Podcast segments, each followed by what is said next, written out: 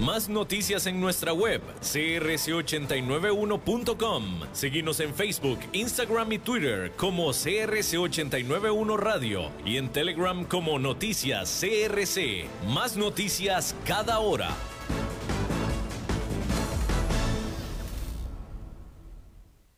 CRC 89.1 Radio y Cadena Radial Costarricense no se hacen responsables por las opiniones emitidas en este programa.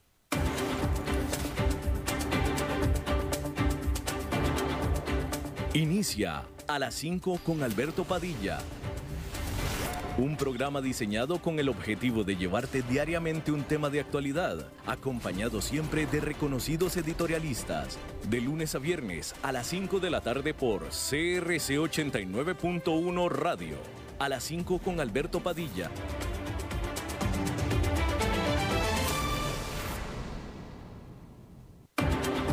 La División Marina del Grupo VIO presenta las noticias internacionales.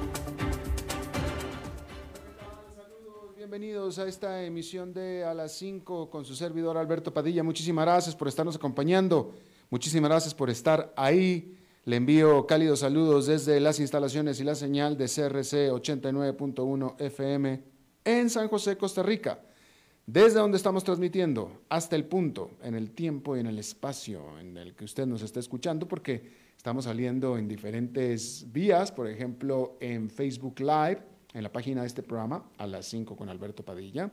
También estamos en podcast, en las diferentes plataformas más importantes para ello, Spotify, Apple Podcast, Google Podcast y otras tres más. Aquí en Costa Rica, este programa que se transmite en vivo a esta hora, a las 5 de la tarde, se repite todos los días a las 10 de la noche aquí en CRC 89.1 FM. En esta ocasión, a través de los cristales, tratando de controlar los incontrolables, el señor David Guerrero. Y la producción de este programa es a cargo de la señora Lisbeth Ulet. Bien, hay que decir que la perspectiva económica de Estados Unidos es simplemente inmejorable. Así. Y eso es justamente lo que preocupa, porque todo indica que la economía de Estados Unidos está encaminándose hacia una época dorada de crecimiento. Pero esto traerá consigo precios más altos y si se combina con la pandemia de coronavirus podría presentar grandes riesgos. El director ejecutivo del gran banco de inversión, JP Morgan Chase, escribió en su muy seguida y referida carta anual a los inversionistas que es posible que tengamos un momento de risitos de oro es decir, crecimiento rápido y sostenido, inflación que sube suavemente, pero no demasiado, y tasas de interés que aumentan, pero no demasiado. El optimismo del Ejecutivo se produce después de que el Fondo Monetario Internacional dijera que el paquete de estímulo de 1,9 billones de dólares del presidente Joe Biden impulsará la economía estadounidense a un crecimiento del 6,4% este año esa sería la tasa de crecimiento anual más rápida en los Estados Unidos desde 1984 bajo el presidente Ronald Reagan. Y los datos económicos continúan respaldando predicciones optimistas. Esta semana, el Institute for Supply Management publicó su informe mensual sobre el sector servicios de Estados Unidos, que representa el 88% del Producto Interno Bruto del país.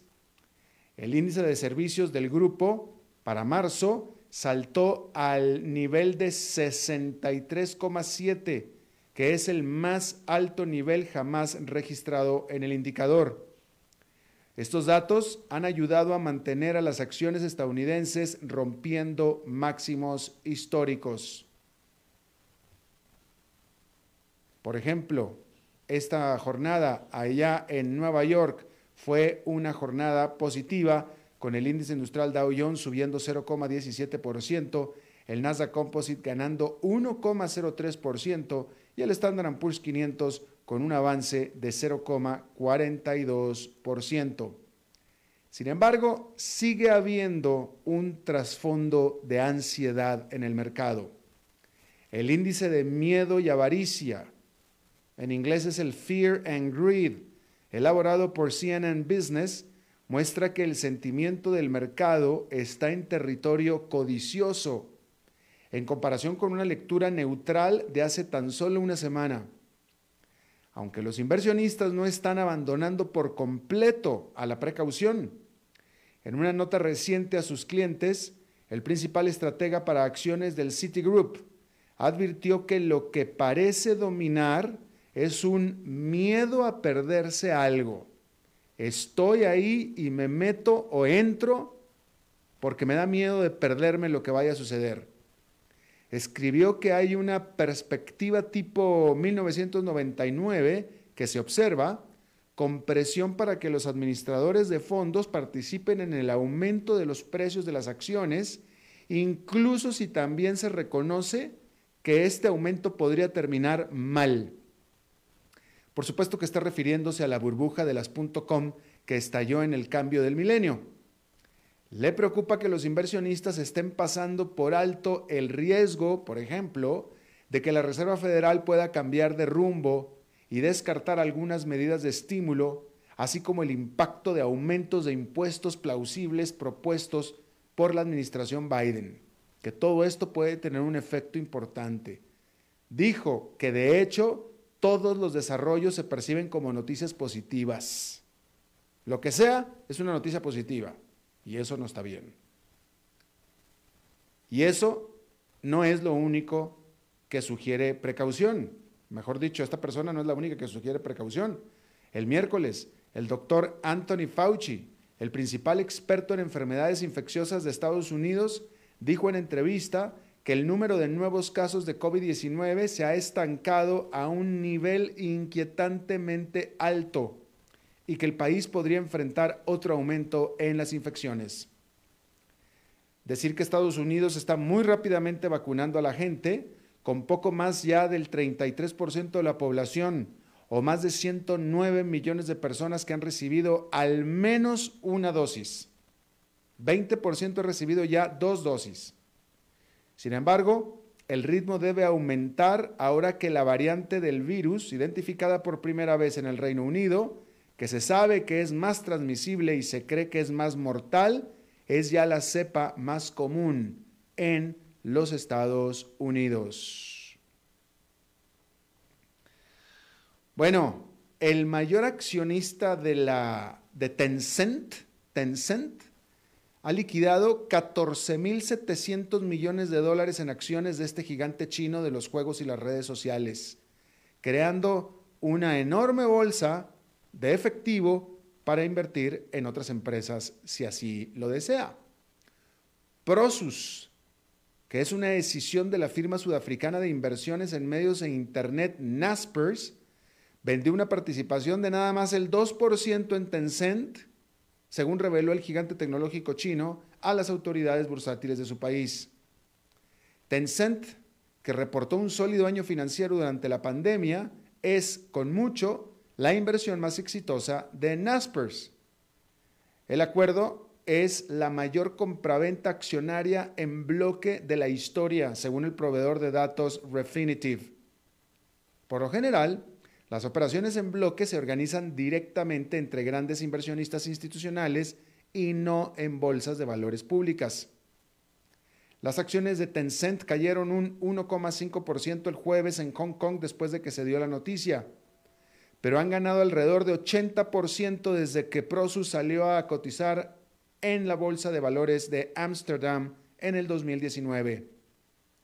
Una vez completado el acuerdo, Prosus seguirá siendo el mayor accionista individual de Tencent, con una participación todavía del 28,9%, pero eso sí, perderá su condición de accionista mayoritario, que según las reglas de cotización de Hong Kong otorga a los inversionistas que poseen al menos el 30% de los derechos de voto.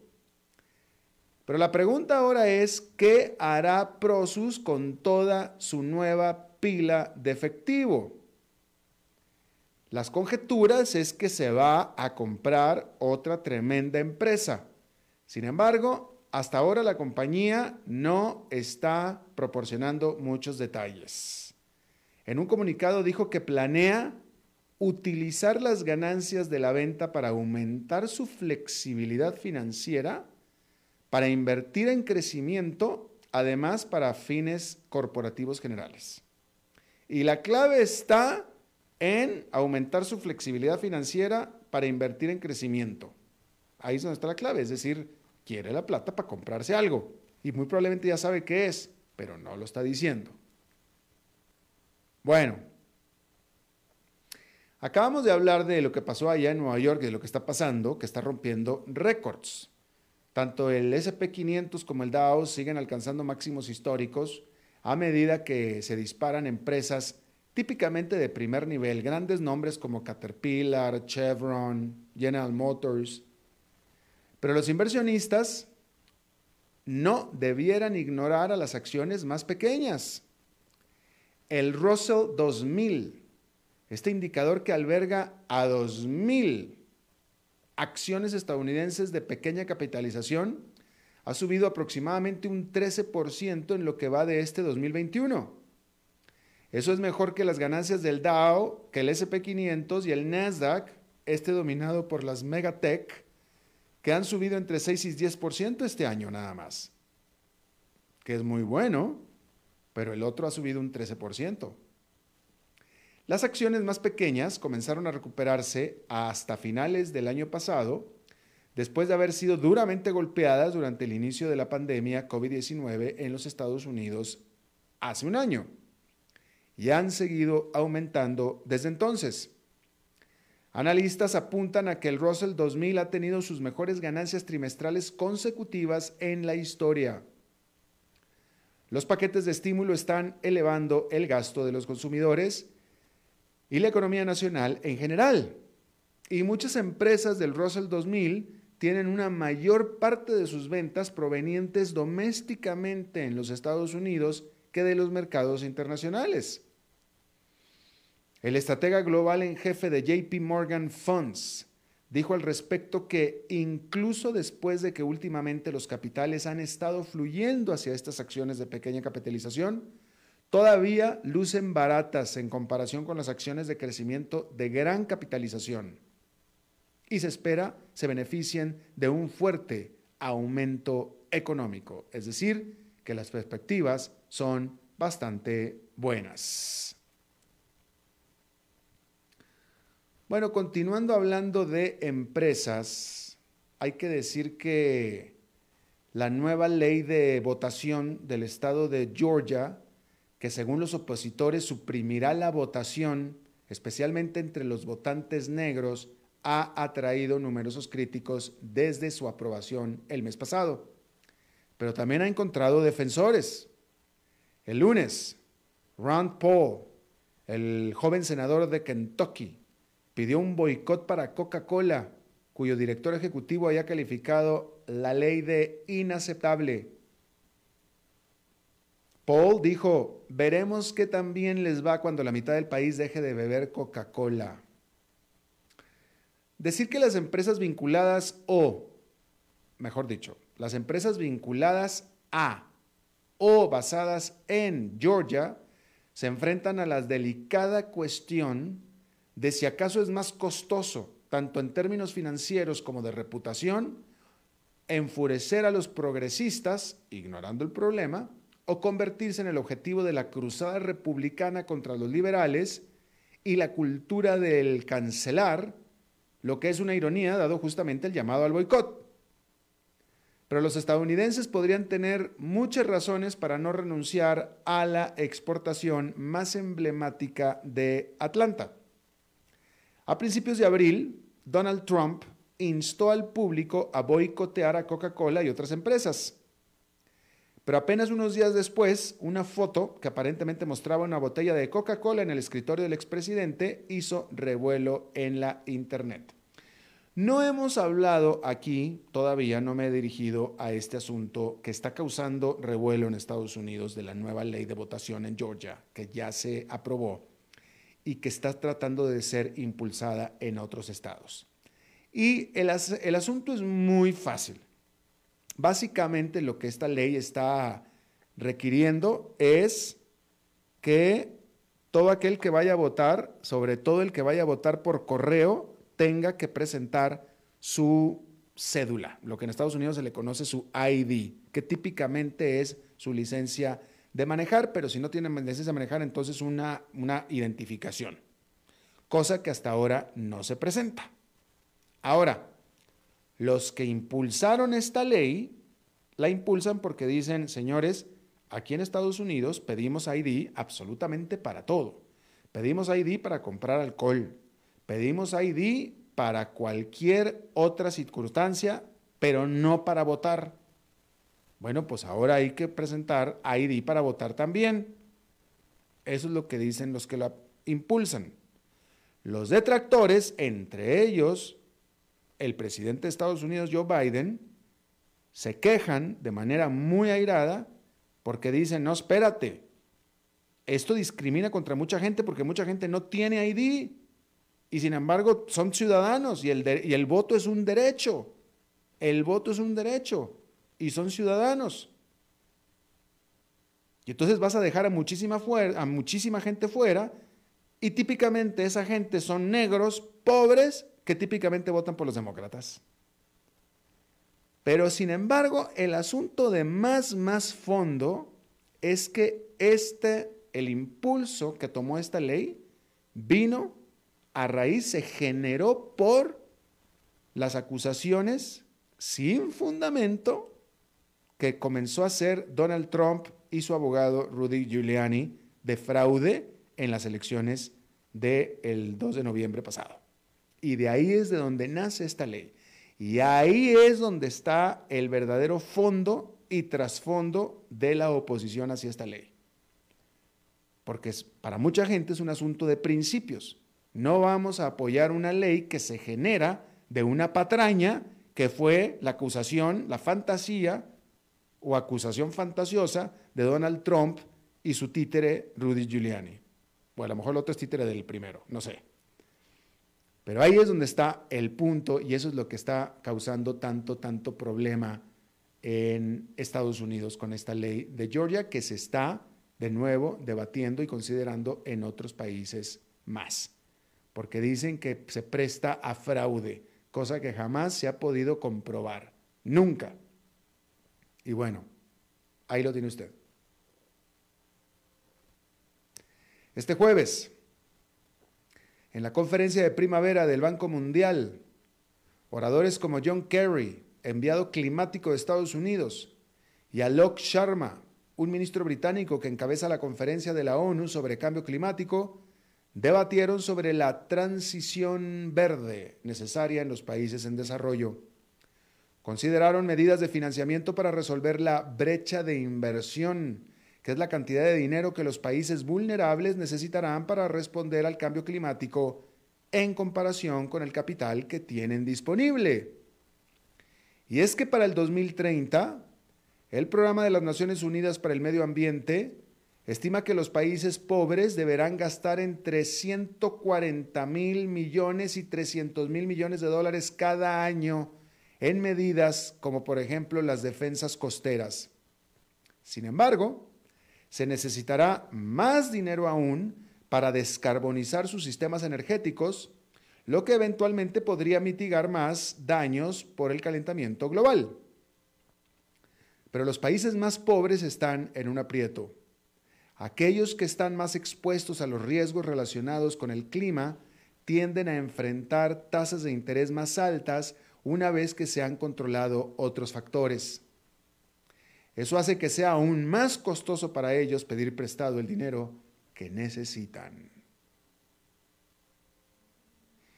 Y hablando sobre algo relacionado, hay que decir que a pesar de la pandemia, el año pasado los niveles de dióxido de carbono en la atmósfera alcanzaron su punto más alto en 3,6 millones de años. Los impactantes hallazgos de la Administración Nacional Oceánica y Atmosférica de los Estados Unidos muestran el quinto aumento más grande en los niveles de CO2 desde que comenzaron a medirlo hace seis décadas. Y a pesar de una disminución del 7% en las emisiones debido a los confinamientos globales en el 2020, los niveles de gases de efecto invernadero entre ellos el metano, aumentaron en 2,6 partes por millón en comparación con el 2019. Los científicos dicen que esto eleva los niveles de CO2 un 50% por encima que antes de la revolución industrial. Las razones del sorprendente aumento aún no están claras, pero una teoría es que el calentamiento global ha aumentado las emisiones biológicas de metano de los humedales del mundo. Ahí lo tiene usted. Bien, hay que decir que eh, ah, vamos a decir que un abogado del opositor ruso encarcelado Alexei Navalny dijo que su cliente, es decir, Navalny, está perdiendo la sensación en sus piernas y en sus manos.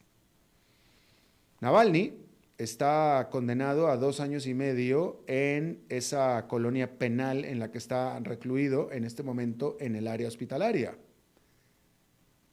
Él fue arrestado tan pronto tocó suelo ruso en enero, después de que salió de un intento de asesinato por veneno al cual, eh, y que lo tuvo que sufrir en Alemania, recuperarse en Alemania, y del cual acusa a Vladimir Putin. Pero decir que desde que está en la cárcel en Rusia, su salud se ha ido empeorando. Y más aún porque la semana pasada empezó una huelga de hambre para protestar en contra de el mal o nulo cuidado médico está recibiendo en la cárcel. Eso es lo que dice el abogado Navalny. En Turquía, más de 30 personas, incluyendo ex soldados, fueron sentenciados a cadena perpetua por su presunto papel en el golpe de Estado fallido que se dio en el 2016 y esto se dio luego de un extenso, por supuesto, extenso juicio de más de tres años en Ankara, la capital turca. El presidente Recep Tayyip Erdogan acusó de este levantamiento a un clérigo musulmán de nombre Fethullah Gulen, que vive en Filadelfia, en Estados Unidos, y que lo orquestó vía remota, obviamente. Y Gulen este clérigo, por supuesto que niega cualquier involucramiento en este golpe de Estado fallido que ha metido a la cárcel a cientos, a cientos de opositores del presidente Erdogan.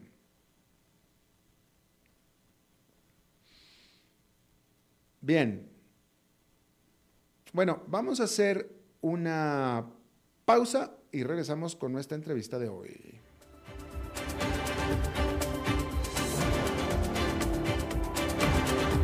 Las noticias internacionales fueron presentadas por la División Marina del Grupo VIO. Dijo Salvador Dalí. Un gran vino requiere un loco para hacerlo crecer, un hombre sabio para velar por él un poeta lúcido para elaborarlo y un amante que lo entienda. Bodegas y viñedos La Iride. Vinos argentinos de la región de Mendoza. Colecciongourmet.com Como costarricenses debemos felicitarnos, debemos de estar orgullosos. Solo un pueblo consciente y solidario puede lograr la meta de bajar las cifras de contagio del COVID-19. Gracias a vos y a la atención de los estrictos protocolos de higiene que hemos adoptado, es que lo hemos logrado. Pronto llegará el día de reencontrarnos y de volver a la normalidad. Gracias Costa Rica, sigamos protegiéndonos. COVID-19, un problema de todos que resolvemos cada uno. Un mensaje de la Cámara Nacional de Radiodifusión, Canara. ¿Conoces todo lo que ofrece la División Forestal del Grupo VIO?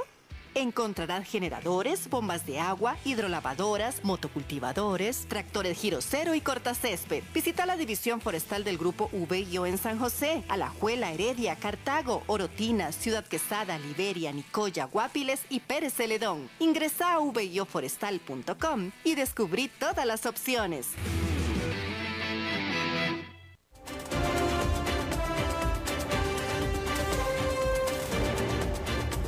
Seguimos escuchando a las 5 con Alberto Padilla.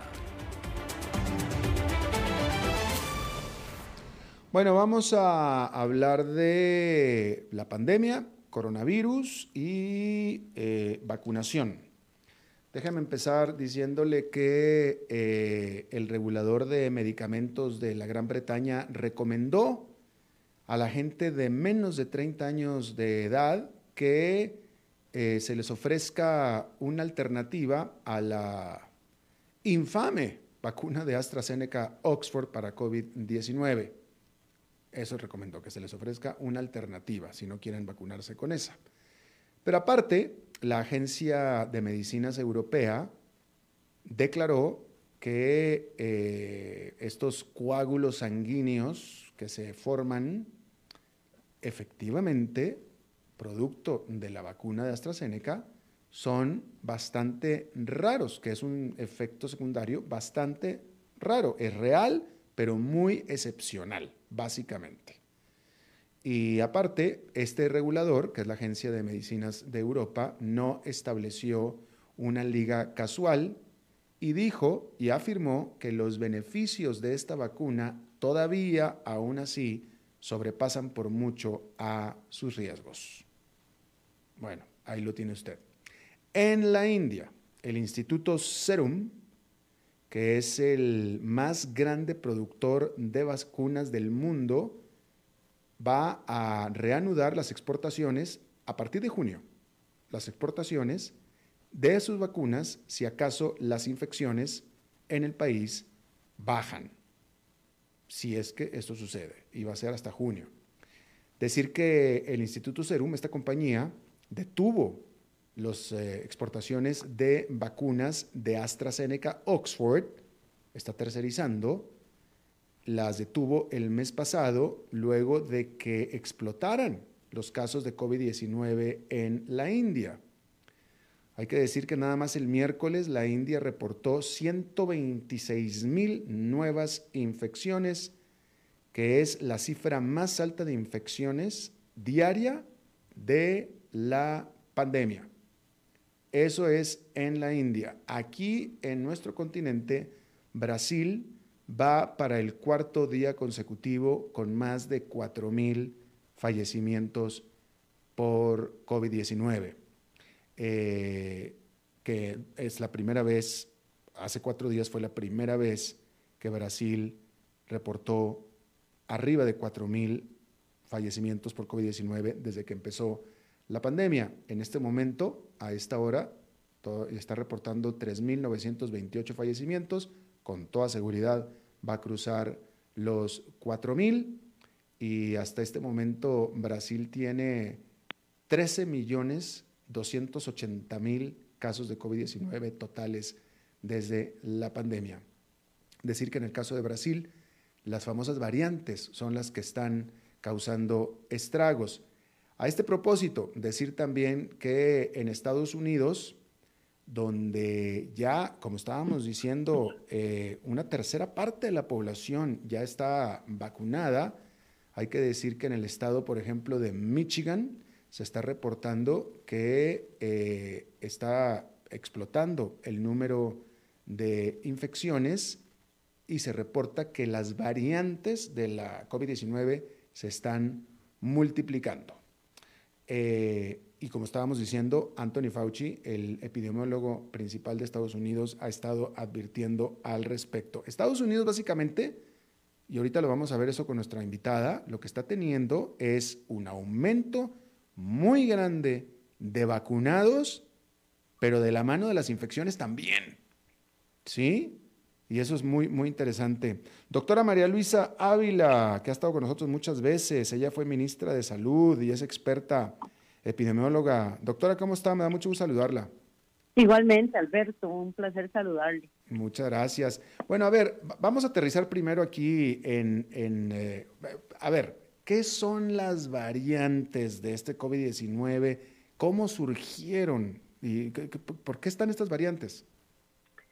Bueno, básicamente, don Alberto, los virus de RNA, como es este, el SARS-CoV-2, son virus que regularmente mutan para básicamente irse adaptando, porque un virus que causa una enfermedad grave y que mate a todas las personas, que contagia, podríamos decir que es un virus que no tiene una capacidad de evolucionar y seguir presente infectando gente. Entonces el virus necesita mutar para que esas mutaciones le permitan infectar más gente y mantenerse vivo, porque el virus necesita una célula para vivir. Entonces, la única manera que un virus RNA no mute es que no circule. Entonces, todas estas circulaciones que se están dando a nivel mundial es lo que ha venido originando estas variantes que anteriormente usted describía. Pero muta y evoluciona, o sea, se hace un supervirus. Se hace un supervirus con una enorme capacidad de infectar. Afortunadamente, la mayor parte de las mutaciones lo que hacen es infectar mucho, pero no matar, porque como le decía, un virus que mate es un virus que se muere con el que mató. Entonces, lo que el virus pretende, o los virus estos pretenden, es tener esa capacidad de estarse replicando. Obviamente, en medio de una pandemia, al contagiar a tantísimas personas y al producir una serie de fenómenos en el organismo, por ejemplo, ahora que posiblemente usted me pregunte lo del tema de la trombosis, el mismo SARS-CoV-2, que es el virus que produce la COVID-19, es capaz de producir fenómenos trombóticos. Muchos de los pacientes al final terminan con trombos en el cerebro, en el pulmón, en el corazón, y es la causa de muerte. Entonces, obviamente, pues al, infectar una gran cantidad de personas al mismo tiempo, estos fallecimientos también se van a ver aumentados. Entonces, eh, esto es interesante, eh, porque eh, yo no leo, yo no leo medios especializados médicos, yo leo medios de noticias. Y en los medios de noticias hablan de que todo parece indicar que estas nuevas mutaciones son más mortíferas. Pero usted me está diciendo, como experta médica, que no es que sean más mortíferas, lo que pasa que al ser más contagiosas, pues aumenta el número de cantidad de gente que muere, pero no porque sea más mortífero el virus como tal. Sí, claro, precisamente por eso es que se tiene que hablar de cuántas muertes por cuántos enfermos, que eso es lo que se conoce como letalidad. Por ejemplo, si de cada mil personas con COVID-19 mueren dos o por cada mil con COVID-19 mueren cinco, ¿verdad? Entonces, son como los cálculos que hay que hacer, porque se le digo, no, es que había que barbaridad. La semana pasada en Estados Unidos murieron 50 millones de personas, no, eso es mucho, exageré, un mil personas, por decir un número bajo. Y la otra semana murieron 1.500. Bueno, ¿cuántas se infectaron? Fue que se infectaron más o se infectaron menos. Entonces sí tiene que ser, digamos, como un dato de incidencia y un dato de letalidad y un dato de mortalidad para poder analizar si realmente el virus es más mortal o como contagia más está matando a más gente. Claro, que, que usted nos dice que es en realidad lo segundo, que como contagia más, más se mueren. Sí, claro, hay unas, hay unas cepas que pueden ser más agresivas y en un huésped, digamos, que tenga muchos factores de riesgo, pues que tenga mayor posibilidad de morir. Pero en general, como le digo, los virus mutan para, para adaptarse, por supuesto, con una capacidad de contagio alta, pues las muertes aumentan. Oiga, pero entonces es justo decir que esos virus son súper inteligentes, parecen hechos por Apple. son más inteligentes que nosotros, posiblemente. ¿En serio? No, o sea, tremendamente inteligentes, se, se adaptan para poder seguir viviendo. Se adaptan para seguir viviendo, exactamente. Increíble. Bien, ahora, doctora, este, hemos estado viendo en la India, en Europa, en Brasil y en Estados Unidos que los casos han estado aumentando por estas mutaciones. Eh, ¿Cómo vamos en nuestra región? Bueno, en, general en la región vamos muy parecido, Hay mucha cantidad de casos. Esto viene por, por oleadas, no necesariamente hablar de la primera, segunda o tercera ola, sino como dentro de una misma ola, un aumento unos días, un bajonazo después, eh, muy ondulante. Entonces, usted ve un país, por ejemplo, como Chile, que a pesar incluso de que está vacunando y que ha cerrado fronteras y que ha tenido medidas restrictivas, lamentablemente no, no ha logrado controlar Israel, que se vacunó de una manera muy eficiente, ha logrado controlar los contagios. Entonces esto, como le digo, es definitivamente como jugar un ajedrez con la enfermedad y tratar de hacer la movida más correcta para no terminar perdiendo el juego. Y doctora, ¿qué tan garantizado es que si nosotros, alguien, usa los protocolos, lavado las manos, desinfectante, mascarilla, etcétera, está bastante seguro de no contagiarse? Bueno, seguridad 100% nunca hay. Uno reduce su riesgo y una de las cosas que recuerdo que conversé con usted en algún programa era sobre el concepto de autogestión de riesgo, que era lo mismo. Si, si yo tengo 80 años, soy diabética, soy hipertensa, y no me voy a ir a la fiesta de cumpleaños de mi sobrina que cumplió 40 y que va a tener un montón de amigos y los hijos de menor edad que son los que más se están contagiando. Entonces, yo creo que la gente tiene que ver eso. Y no es que diga, no, voy a ir a la fiesta, pero me voy a lavar las manos y me voy a poner la mascarilla, porque en algún momento usted se la quita o relaja medidas. Entonces, las medidas son eficientes en la medida en que usted pueda mantenerlas la mayor parte del tiempo y en espacios abiertos, que esto se ha insistido mucho, no hacer conglomeraciones enormes de gente, ya sea en una fiesta o en la casa, tratar pues de, de, tengo que trabajar, tratar de trabajar, de hacer las cosas que tengo que hacer, pero bajar mi, mi posibilidad de riesgo. Claro. Este, bueno, eh, aquí en el caso que usted conoce, que es el de Costa Rica, eh, eh, ¿están los casos subiendo? Sí, se han venido, por lo que he leído del, del Ministerio de Salud de la Caja, han venido subiendo los casos. Incluso leí una noticia donde decía que el San Juan de Dios también había reducido las cirugías selectivas precisamente para tener camas disponibles para, para los pacientes con COVID. Entonces sí ha venido aumentando. Creo que todavía nosotros, esto se ha manejado y yo sigo creyendo que la ciudadanía hace caso en términos generales. Lo que pasa es que la noticia es el baile del Viernes Santo en X pueblo pero eh, ahí no estaba ni todo el país ni todo el pueblo. Entonces yo pienso que la gente sí, sí está tomando medidas adecuadas y eso también ha permitido que a pesar del impacto que ha tenido en el país, nosotros tengamos una, una pandemia que nos ha golpeado muchísimo menos que países, incluso nuestro vecino Panamá e incluso nuestro vecino Nicaragua, aunque ellos no dan datos eh, muy exactos. Claro. Ahora, eh, ya las variantes, entiendo que cuando menos la brasileña, porque aquí se las identifica por países, eh, ya están en este país, en Costa Rica. Sí, sí, claro. Y este es un concepto muy importante porque a veces la gente dice, bueno, es que si la si esa variante se encontró en Brasil, eh, si es la variante brasileña, cerremos el comercio y las fronteras a los brasileños. Bueno, pero es que ese fue el país donde se identificó. Posiblemente ya habían estado circulando en muchos otros países y es Brasil quien se da cuenta que hay una variante. Entonces, el tema es que también se está haciendo la vigilancia de variantes en América Latina y precisamente leía un, un reportaje muy interesante que salió en una revista argentina donde decía que América Latina no está haciendo tan buena vigilancia de variantes. Estamos, Costa Rica no está mal, estamos haciendo poca vigilancia. Efectivamente, este, eh, usted a ver, este, usted hablaba de que no hay que hablar de olas eh, y me, parece interesante el concepto ese, pero pues entonces si no olas, este, pues no sé cómo llamarles, ondas a lo mejor, pero este, eh, aquí hablando del país que en, el que estamos basados, que es Costa Rica, eh, hubo una onda o unos picos importantes durante octubre, noviembre, diciembre.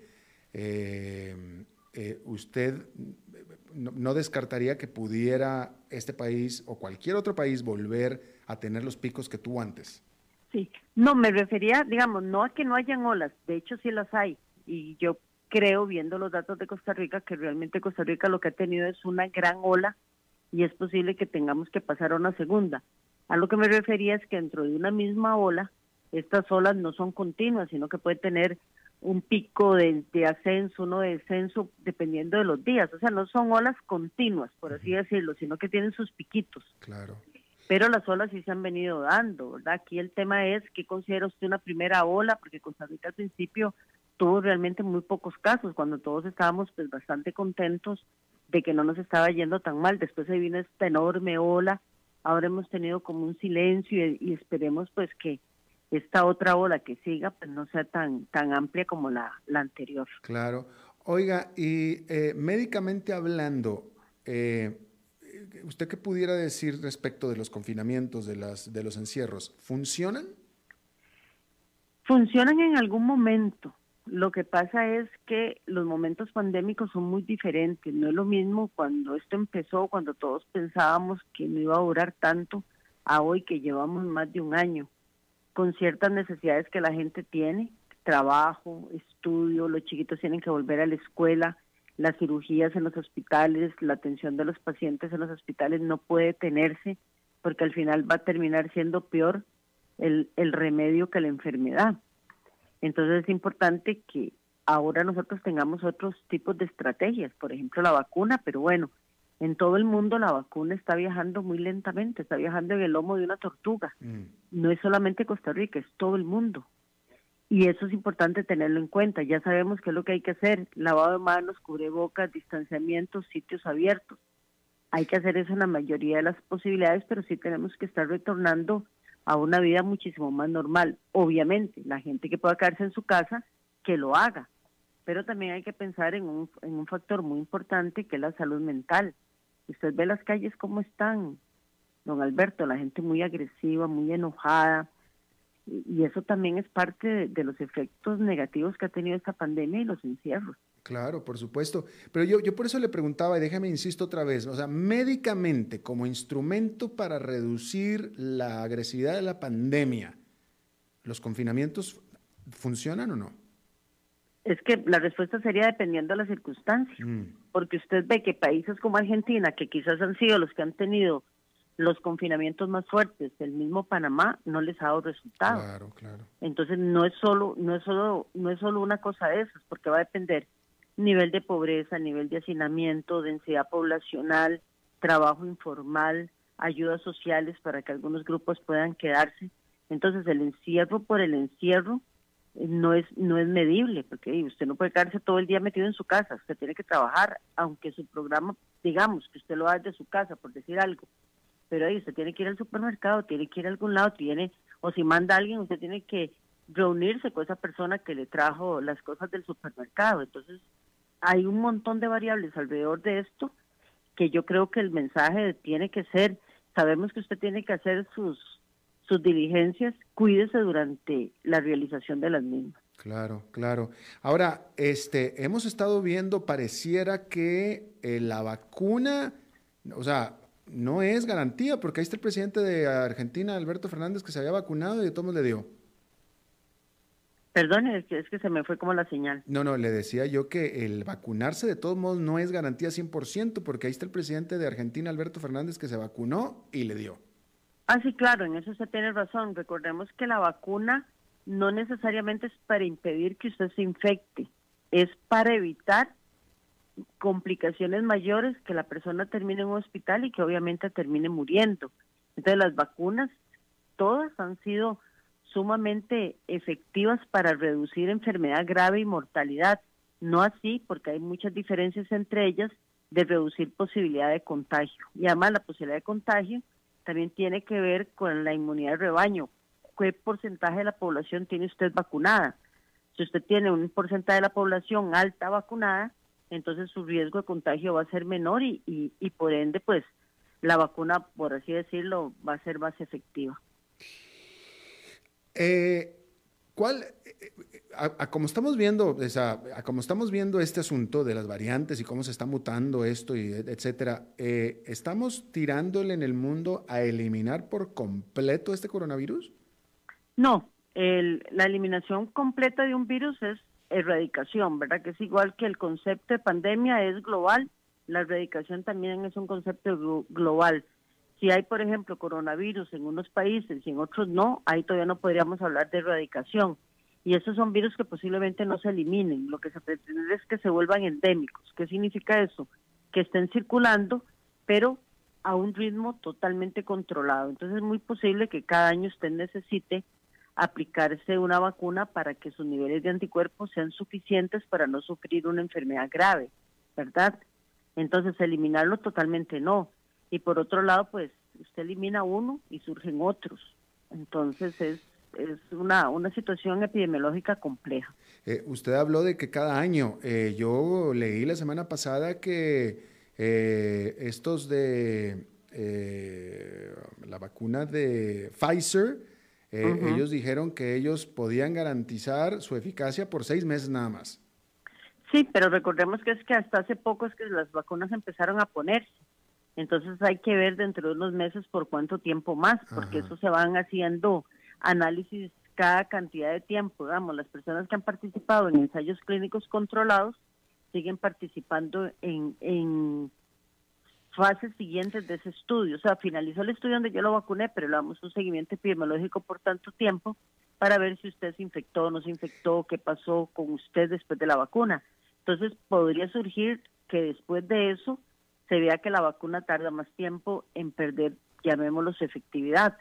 Y también la otra cosa es que, por ejemplo, yo soy vacunada, pero si yo me expongo a alguien con el coronavirus, yo no me voy a enfermar, pero esa exposición hace que mis anticuerpos de memoria se eleven. Entonces ya no son anticuerpos vacunales, sino por exposición a alguien, pero originados primariamente por la vacuna. Oiga, doctora, hace un año exactamente estábamos en el mero, mero fondo del encierro en todo el mundo. ¿Usted se acuerda? Y yo creo, que yo creo que ciertamente yo, usted me va a decir que si usted, pero pues yo creo que tampoco, pero nadie nos hubiéramos imaginado, pero para nada, que un año después en esta fecha estaríamos todavía en este asunto como estamos. ha, sido, ha sido increíble. Entonces, déjeme le pregunto, a lo que hemos, a lo que usted ha visto hasta ahora, etcétera, ¿cuánto tiempo más usted cree que vamos a tener que estar todo mundo con mascarillas, lavándonos las manos, teniendo miedo para ir al cine o a algún concierto, etcétera? Bueno, el lavado de manos, espero que no lo olvidemos nunca, ¿verdad? Porque ese, además, nada cuesta lavarse las manos. Pero el otro tema que usted me decía, cuánto tiempo mascarilla, cuánto tiempo medidas, posiblemente se lleve todo este año y quizás parte del próximo según la cantidad de personas que puedan ser vacunadas, porque ese es el otro problema que la cantidad de vacunas, don Alberto, no han sido equitativas para el mundo. Usted ve como hay muy pocos países todavía ahora que vacunan. Ah, ve a Costa Rica que las vacunas le han estado llegando en cuentagotas, pero están llegando. Hay otros países donde ni siquiera han vacunado a una persona. Entonces todo eso va a hacer que globalmente esto pueda atrasarse. Y bueno, volvimos a hablar de las variantes, una serie de cosas más que podrían pasar, que esperemos que no hasta ahora las vacunas han, han sido muy, muy buenas con estas variantes con capacidad de neutralizar. Esperemos que no salga la super variante. Uy, pues sí. Eh, hablando de las vacunas, eh, alguien me decía a mí, eh, y se lo voy a decir como me lo dijeron porque era de segunda mano en el sentido de que me dijeron, mi mamá es médica y mi mamá me dijo que la mejor vacuna es la de Johnson Johnson porque esa vacuna está hecha precisamente que lo que le inyectan a uno es el coronavirus, a la diferencia de las otras que, que, que, que usan otro mecanismo. Y por eso la de Johnson Johnson nada más se requiere una dosis. ¿Usted puede hablar algo de eso? Sí. Las vacunas en términos generales, como le digo, si usted me pone a escoger cuál vacuna se pondría, bueno, yo estoy vacunado, obviamente, porque trabajo en área COVID. Pero si usted hoy me preguntara sin vacunarme cuál vacuna se pondría, yo le diría la que esté póngame la que usted en este momento tenga. Las vacunas, hay diferentes plataformas para hacerlas, quizás la plataforma más novedosa, la del RNA mensajero, que es la vacuna de Pfizer y la vacuna de Moderna, que se puede desarrollar porque es una tecnología que se ha venido desarrollando desde hace 30 años para otras, para otras vacunas. Después está la de transportadores virales y, la de Johnson Johnson es, una vacuna de transportador viral muy similar a las que hacen, las que están utilizándose por AstraZeneca, la vacuna rusa. Entonces, en realidad no es una mala vacuna y es una, una sola dosis. Pero incluso en ese momento muchas personas pensamos que quizás con la vacuna de, Johnson y Johnson se requiera una dosis más. Habría que ver a, largo plazo porque todavía no se han puesto tantas tantas vacunas de, de Johnson y Johnson como si se han puesto, por ejemplo, de la de Pfizer o la de o incluso la de AstraZeneca, que se ha puesto cualquier cantidad de millones, ¿verdad? Ajá, pero por lo pronto entonces cualquiera de las que están ahí usted eh, eh, apoya. Sí, cualquiera. Pues, obviamente pues esta, esta de Johnson y Johnson es una sola dosis, eh, midió la efectividad en, en enfermedades graves, por ejemplo, tiene una efectividad de 66% para la enfermedad de moderada grave, lo cual es bastante bueno. En Estados Unidos ha presentado una efectividad de un 72% y esos datos los tengo recientes porque estoy precisamente haciendo un informe de diferencias entre vacunas. Pero todas las vacunas son buenas.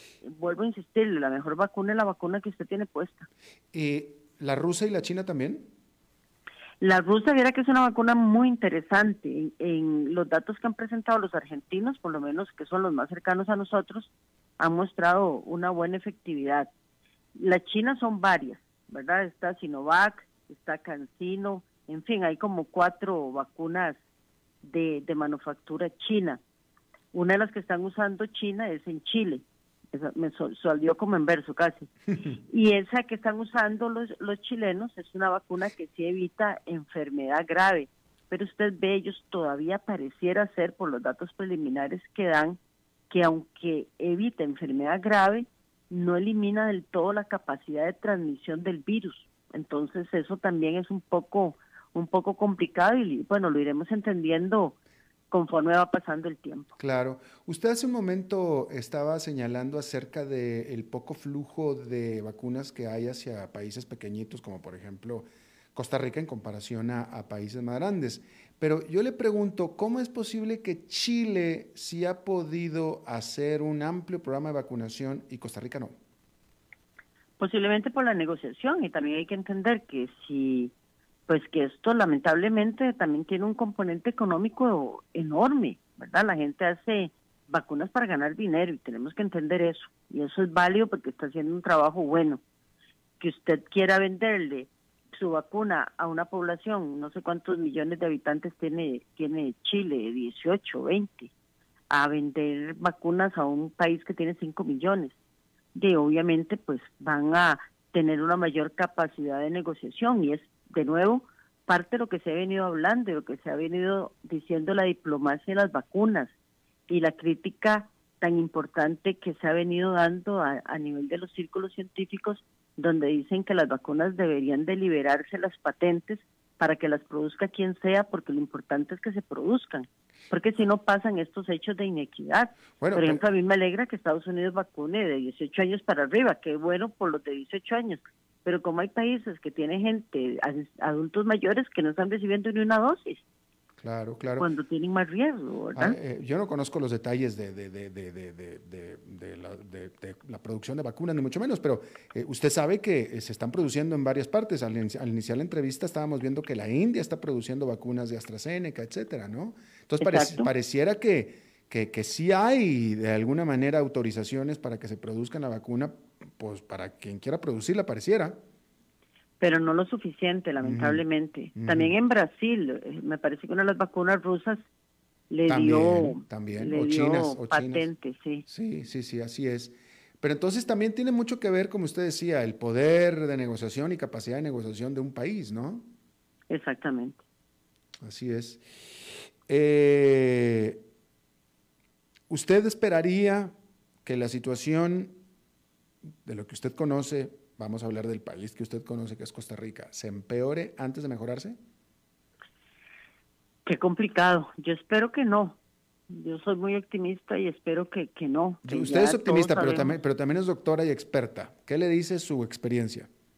De mi experiencia, honestamente, lo que me dice es que la gente ya sabe qué es lo que tiene que hacer y que lo va a hacer, que tenemos que dar mensajes muy claros y muy contundentes a la población, pero que sí tenemos que entender que la población también está en este momento cansada, que hay falta de información, que hay mucha teoría conspirativa. Entonces es un panorama muy complicado de predecir. Pero yo creo que nosotros hemos pasado ya un año y que, y que si no pasa algo extraordinariamente loco, nosotros podríamos salir bien librados este año si seguimos como hemos estado trabajando hasta ahora. Usted hablaba de las teorías de la conspiración, etcétera. Eh, usted que trabaja con, pacientes de COVID-19 y que lleva meses en esto, por no decir que un año, eh, ¿Qué le hace sentir a usted cuando ve a alguien que eh, desdeña al COVID-19, que puede ser desde el presidente de Brasil hasta alguien en la calle vecino de usted? Una profunda molestia, realmente, y una enorme tristeza porque estas son personas que van a exponer a su familia y que solo aprenden cuando les pasa en carne propia. Y eso, pues, evidentemente es fatal. Claro. Doctora María Luisa Ávila, exministra de Salud, buena amiga de este programa. Yo le agradezco muchísimo siempre su buena disposición de charlar con nosotros. No, Alberto, encantada. Más bien, muchísimas gracias por la invitación. Gracias, doctora. Éxito. Que esté seguro. Gracias, muy amable. Bien, bueno, pues eso es todo lo que tenemos por esta emisión de A las 5 con su servidor Alberto Padilla. Muchísimas gracias por habernos acompañado. Espero que termine su día en buena nota, en buen tono. Sígase cuidando. Si escuchó bien esta entrevista, sígase cuidando.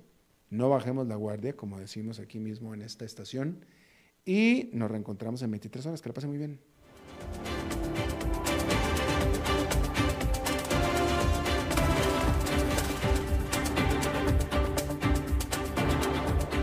Concluye a las 5 con Alberto Padilla. Un programa diseñado con el objetivo de llevarte diariamente un tema de actualidad, acompañado siempre de reconocidos editorialistas, de lunes a viernes a las 5 de la tarde por CRC 89.1 Radio. A las 5 con Alberto Padilla.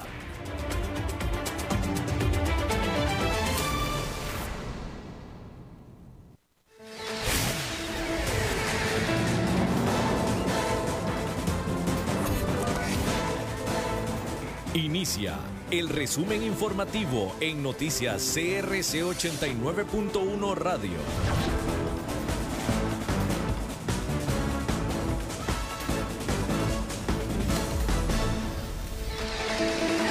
Hola, ¿qué tal? Son las 17 horas con 56 minutos y estos son nuestros titulares.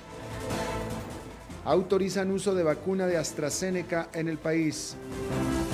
452 mil personas están sin trabajo según la reciente encuesta de INEC. Contraloría rechaza recursos de CONAVI para extender contrato de UNOPS y obras en Circunvalación Norte continúan suspendidas. La diputada social cristiana María Vita Monge competirá por la presidencia de la Asamblea Legislativa el próximo 1 de mayo. En el mundo destituyen al ministro de Salud de Ecuador por aparentes irregularidades en el proceso de vacunación COVID-19. En los deportes, nuevo estadio de Liga Deportiva Alajuelense estaría ubicado en Turrúcares.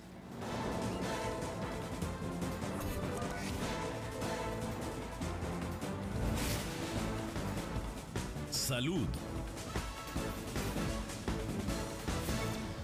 La Comisión Nacional de Vacunación y Epidemiología aprobó el uso de la vacuna contra COVID-19 de AstraZeneca Oxford. Según explicó el Ministerio de Salud en un comunicado, esta será aplicada en la población mayor de 18 años, sin límite de edad o género. Se exceptúan mujeres embarazadas y en lactancia materna. El esquema de la vacuna AstraZeneca es de dos dosis que se aplicarán con una distancia de 12 semanas cada una. La vacuna de Pfizer se continuará utilizando únicamente en el grupo 2, dado que el plazo entre dosis es menor. Empleo. El desempleo llegó al 18,5% en el país. Esto se traduce en 452 mil personas sin una fuente de trabajo. Así lo reveló la encuesta continua de empleo elaborada por el Instituto Nacional de Estadísticas y Censos entre diciembre del 2020 y enero y febrero del 2021. Las mujeres continúan siendo las más golpeadas por el desempleo, al representar un 25%, mientras que el porcentaje de hombres sin trabajo es del 14%. La tasa de ocupación está en 49,5%, disminuyendo en 6,5 puntos porcentuales si se compara con el mismo trimestre del año anterior. Nacionales. La Contraloría General le rechazó al Consejo Nacional de Vialidad, la CONAVI, la solicitud de ampliar el contrato con la Oficina de las Naciones Unidas de Servicios para Proyectos para continuar con la supervisión de la circunvalación norte. Según el ente contralor, el CONAVI debe realizar ajustes presupuestarios ante un faltante de 2 millones de colones debido a que el diferencial cambiario del contrato representa 818 millones de colones, Sin embargo, la institución presupuestó 816 millones. A raíz de esta situación, las labores de circunvalación norte continuarán suspendidas. El CONAVI comunicó que procederá a enmendar la certificación por el monto que se requiere para la supervisión del trabajo en la nueva carretera. Asamblea Legislativa. La diputada social, social, cristiana María Vita Monge aspira a la presidencia de la Asamblea Legislativa el próximo primero de mayo. Así lo manifestó la legisladora Monge a pocos días de que el Congreso tenga que renovar su directorio. Actualmente la congresista ocupa la segunda secretaría del Parlamento, luego de que el año pasado se alió con un grupo mayoritario que eligió al diputado de Restauración Nacional Eduardo Krishank como presidente legislativo. Sin embargo, Monge no tendrá el apoyo de su fracción para buscar los 29 votos necesarios para generar la, para ganar la presidencia del Congreso.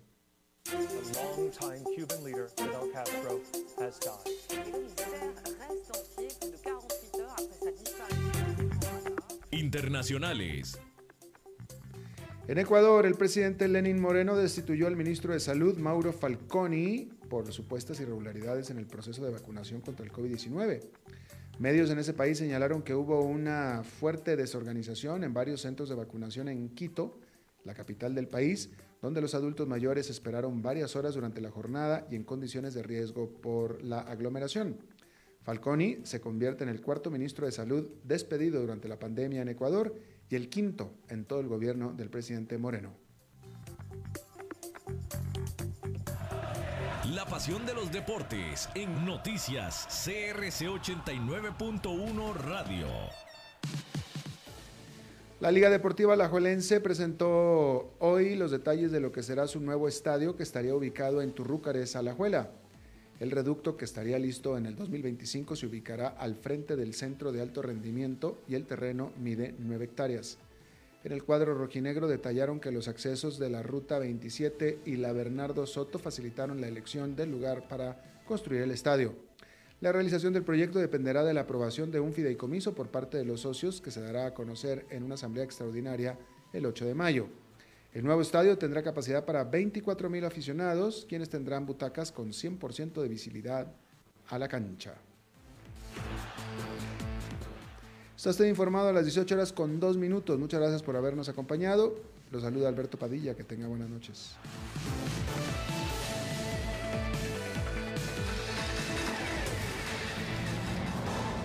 Más noticias en nuestra web, crc891.com. Seguimos en Facebook, Instagram y Twitter como CRC891 Radio y en Telegram como Noticias CRC. Más noticias cada hora.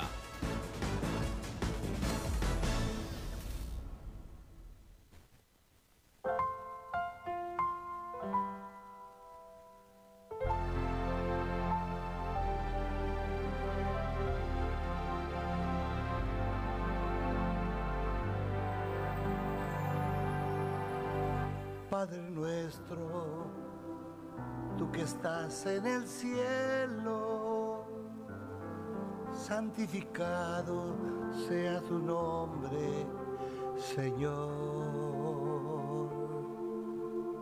Que tu reino venga siempre a nosotros y se haga siempre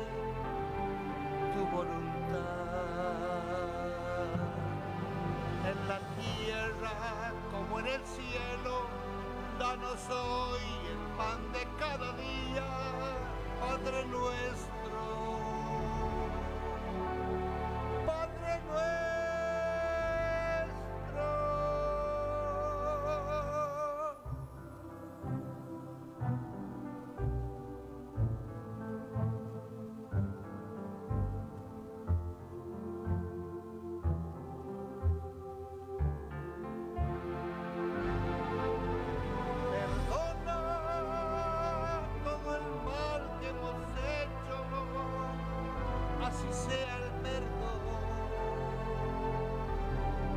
El